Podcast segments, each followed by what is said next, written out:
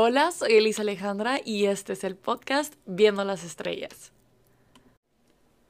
Hola, bienvenidos al episodio de esta semana y como ya había mencionado, cada semana de septiembre vamos a tener a un invitado especial. Entonces, en el episodio de esta semana vamos a invitar a Vale Sáenz, eh, un estudiante de primer año de college aquí en San Antonio.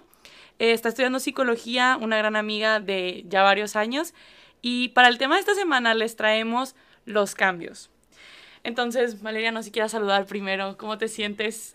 Muy feliz, la verdad que gracias por tenerme aquí el día de hoy. Sé que a lo mejor no soy la mejor persona para hablar de esto, pero sin embargo, pues por algo estamos aquí, así que pues gracias por tenerme aquí. Espero que lo que escuchen, algunos se sientan identificados y que sepan que vivir estos cambios puede producir miedo, pero también es importante a veces tener esos momentos en nuestra vida donde simplemente tenemos que vivirlo.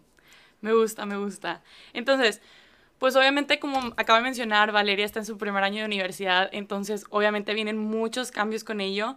Y primero me quería enfocar como en el lugar, o sea, porque me pasó a mí también el primer año que me vine a college, o sea, es como vivir con tu familia toda tu vida literal y luego venir a, a, un lugar que pues la verdad al principio no sientes que es tu casa porque pues no es tu cama, no es tu regalo, o sea, sientes que estás en un hotel, yo siento, o sea, así me sentí cuando me pasó.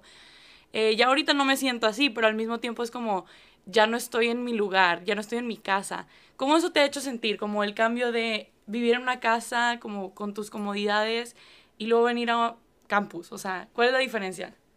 Yo creo que sin duda como que desde que llegué ese fue el primer cambio de que más notorio, ¿verdad?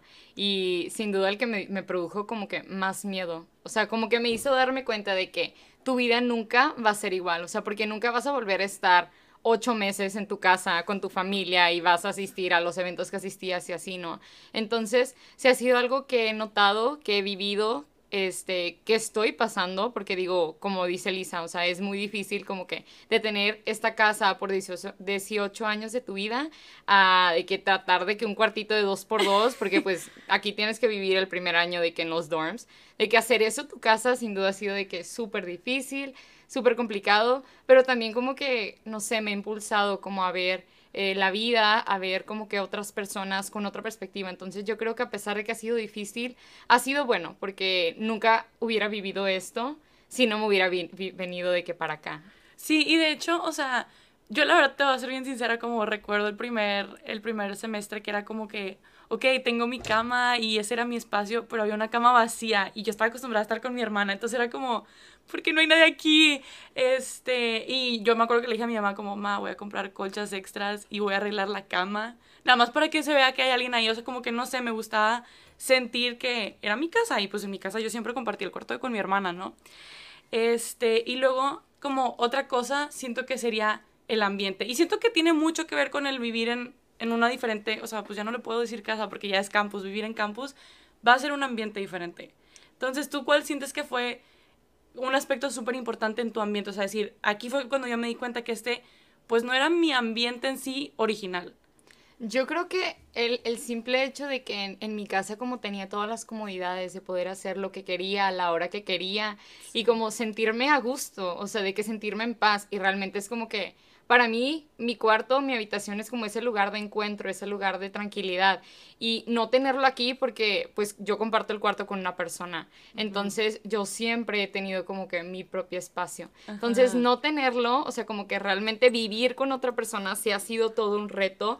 Pero lo más como, yo creo que lo que más me ha impactado es el hecho de que tener que darme cuenta que esto es algo que yo decidí por, por mí misma, o sea, que es algo que yo quiero, entonces, pues, aunque sea difícil, lo tengo que como que vivir, ¿no? O sea, porque quiero, y, y, ahí es donde realmente como que entran esas dudas de, oye, realmente lo quieres, es lo que quieres para tu vida, ¿no?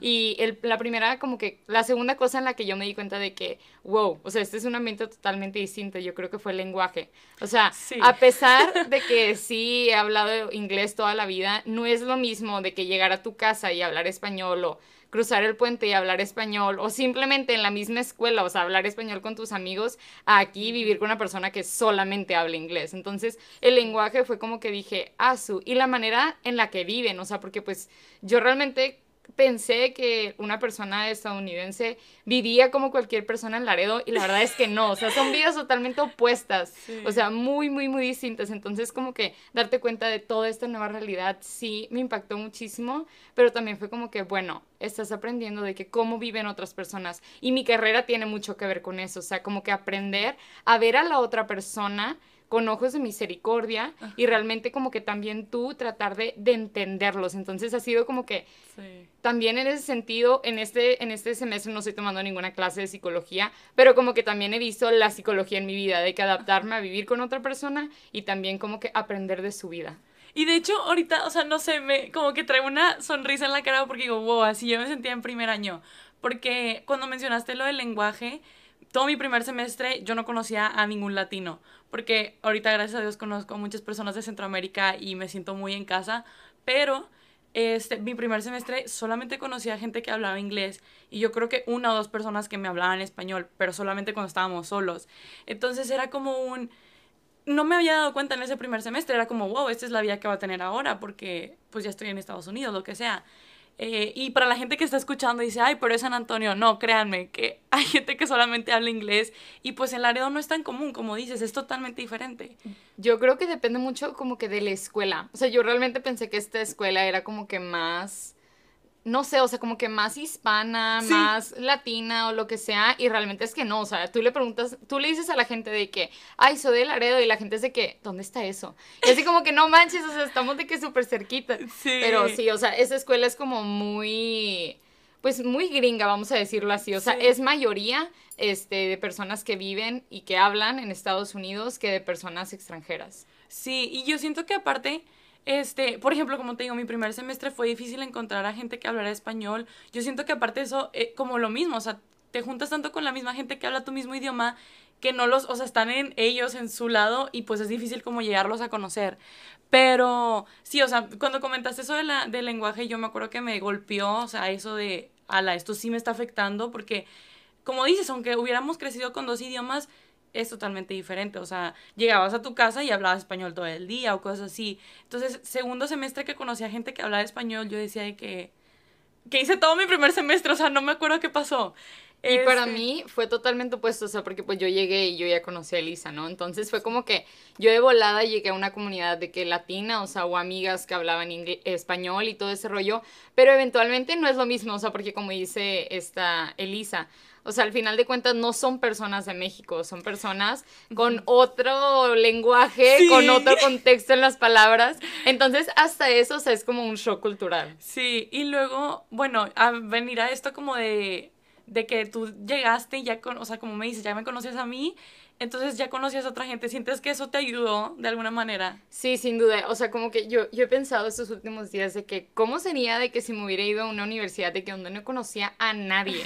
O sea, siento que hubiera sido de que mil veces más difícil. Porque al final del día, o sea, cuando yo no me siento totalmente bien o como que digo de que ya estoy harta de que escuchar el puro inglés y de que personas de que con otro estilo de vida, es como que puedo recurrir de que a personas cercanas a mí que me conocen y que pues mayormente, o sea, hablamos el mismo lenguaje. Entonces, sí. ha sido como que muchísimo más fácil el proceso de adaptación gracias a tener como una persona que esté aquí, que, que te entiende, que quieras o no, hemos vivido una vida muy similar. Sí, y de hecho, ahorita que dijiste lo del shock cultural, yo me acuerdo que algo que me pasó el primer semestre, no sé si a ti te pasó, que la gente cenara a las 6 de la tarde. Sí, es, es una locura. No, no, no, no, no. Este, pero bueno, y ahora de aquí como otros más cambios que tenemos en mente son el ya no estar con tu familia.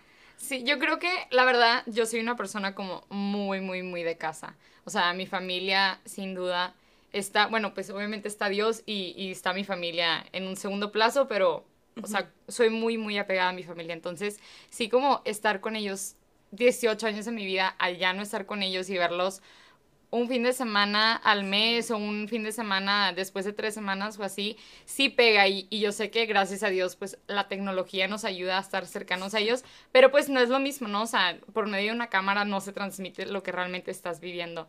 Entonces, sí, me ha pegado bastante, pero yo creo que también me ha hecho conectar de una manera impresionante con mi familia, o sea, como encontrar estas otras maneras de estar cercanos. Y no sé, o sea, como que yo siento que es una diferencia que tenemos tú y yo, de que yo siento que de volada como sientes algo y es como, ok, voy a hablar con mi mamá. Y yo me acuerdo que para mí fue muy difícil porque yo decía, o sea, mis papás no pueden ver que estoy sufriendo aquí, o sea, estoy cumpliendo pues un sueño de ellos, ¿sabes? Como que, que una de mis hijas se va a Estados Unidos.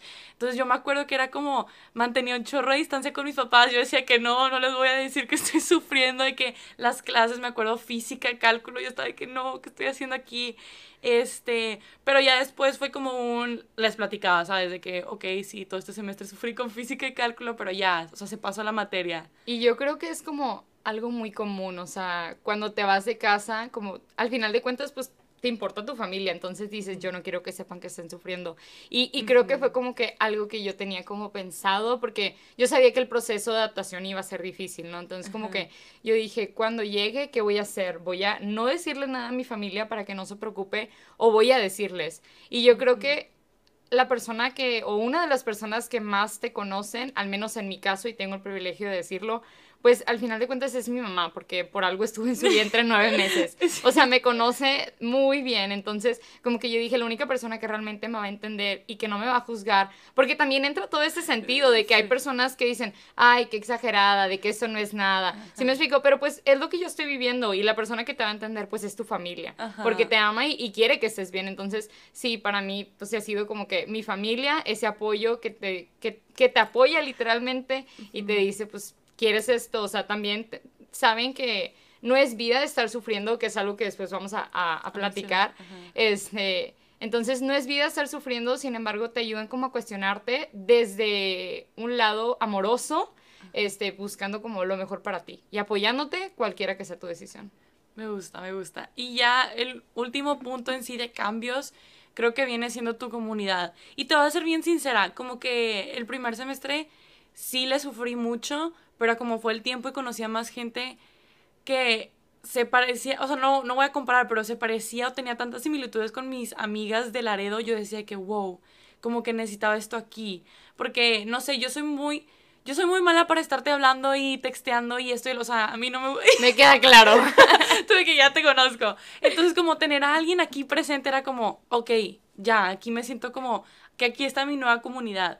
Obviamente sí es diferente, porque pues no, nunca vas a tener dos comunidades iguales, pero siento que tú sí tuviste un poco más de cambios con eso. Sí, bueno, la verdad es que el primer cambio fue entrando a la pandemia, o sea, ver cómo esa transición de que de una comunidad eh, religiosa, de que en una iglesia, a tenerla pues en línea, ¿no? O sea, ese fue como el primer cambio, pero sin duda como que el cambio ahorita fue de que yo creo que todavía no he como llegado a esa comunidad es, y como dices tú, sé que nunca va a ser igual, o sea, porque los carismas que estábamos hablando el otro día, o sea, como que los carismas de una iglesia en Estados Unidos y una iglesia en México son distintos. Entonces, no he llegado como en concreto a encontrar esa comunidad aquí, sin embargo, ha sido de muchísimo apoyo como el tener esa comunidad allá en casa que, que me apoya y que literalmente, o sea, me vino el corazón que hace poco me dijo una persona de que te extrañamos tanto en la comunidad, de que por favor no te alejes de nosotros. Y es como que al final de cuentas yo sé que el centro y quien nos ha unido pues es Cristo, ¿no? Pero al final de cuentas pues son personas, son hermanos en Cristo, son, son personas que te apoyan. Entonces, como toda esa transición de querer encontrar aquí esa comunidad ha sido difícil, porque pues somos humanos. Y empieza a, a, suceder pues el querer comparar a una persona y decir no pues es que nunca lo voy a encontrar y todo, pero ha sido como más perseverar y creer de que pues bueno si estoy aquí es por una razón. Y Dios no me, no me trajo esta misión sola, sino que obviamente va a poner esos medios, así como en otro momento en mi vida, como hace cinco años que realmente empecé a, a caminar con esa comunidad, puso este, un anhelo, una misión en mi corazón y puso las personas que me ayudaran. Así también sé que va a tomar tiempo, pero voy a encontrar las personas aquí que me van a ayudar a cumplir esa misión para la cual vine a este lugar. Me gusta, me gusta la esperanza que tiene todo lo que estás diciendo, porque la esperanza es una buena amiga en la universidad, la verdad. Quien sea que esté escuchando este episodio y esté en la universidad, se va a dar cuenta a lo largo de, o sea, yo llevo un año y tres meses, dos meses, no sé, y me he dado cuenta que la esperanza es una de esas cosas que a mí me ha ayudado demasiado con estos cambios. Pero bueno, así como una conclusión, que es a lo que queremos llegar con este episodio, es el adaptarnos. Yo creo que todos en algún momento de nuestra vida, te vayas fuera de la universidad o no, nuestra vida está llena de cambios, de en nuestras relaciones, como amistades, como en nuestra familia, toda nuestra vida está llena de cambios, el simple hecho de cambiar de ciclo escolar, cambiar de ciudad, o sea, todo es un cambio en nuestra vida y es importante en ese momento como darnos cuenta si estos cambios nos están ayudando o nos están perjudicando, ¿no? Y yo sé que al inicio de cada cambio viene una parte como de sufrimiento o, o de dificultad, pero lo importante es como mantener, mantener nuestra mirada al futuro. ¿Realmente lo que estoy viviendo ahorita me va a ayudar a ser la persona que quiero ser? ¿O, mis anhelos se van a cumplir? O sea, ¿vale la pena esto? Porque yo creo que eso es como algo que, que, vivimos a lo largo de nuestra vida y que también nos llena de temor. O a veces no hacemos X o Y situación o cosa por el miedo a, pues, voy a poder, no voy a poder, ¿no? Entonces yo creo que es importante como analizarlo, o sea, pensar realmente me va a ayudar, no me va a ayudar, es lo que quiero, es lo que no quiero. Y no tiene nada de malo decir, sabes que no puedo. O sea, si realmente no puedes, pues bueno, entonces no era para ti esta situación o este cambio o esto, lo que sea que estés pasando, ¿no? Y yo siento que en eso que estabas comentando hay dos cosas que yo quiero como recalcar porque siento que a veces a la gente se le olvida y lo que dijiste, hay veces que hay cambios que pasan y la verdad no te está gustando y no te va a ayudar de ninguna manera en un futuro, ni, o sea, la estás sufriendo de okis, por así decirlo, y es ese punto en el que una persona tiene que llegar a ser humilde y decir, esto no es para mí o yo no soy para eso y está bien, ¿sabes? O sea, como aceptar, porque a mí me, me tomó este semestre entender que había cosas en las que tienes que ser humilde y decir, soy humano, no puedo con todo. Y otra cosa era como el hecho de sufrir. O sea, yo siento que le tenemos tanta, tanto miedo a esa palabra y es como, volvamos a lo mismo, o sea, así como eres humano, no vas a estar completamente feliz de todo el mundo y a veces, o sea, como cuando te van a sanar la herida, te van a poner alcohol y te va a doler o agua oxigenada, lo que sea, te va a doler, pero pues al fin y al cabo es para que sane y la puedas como arreglar de, de la manera correcta o sanar de la manera correcta. Va a ser lo mismo con un cambio, a veces necesitamos que, que nos duela, que suframos para que en un futuro digas de que sufrí eso para poder llegar aquí.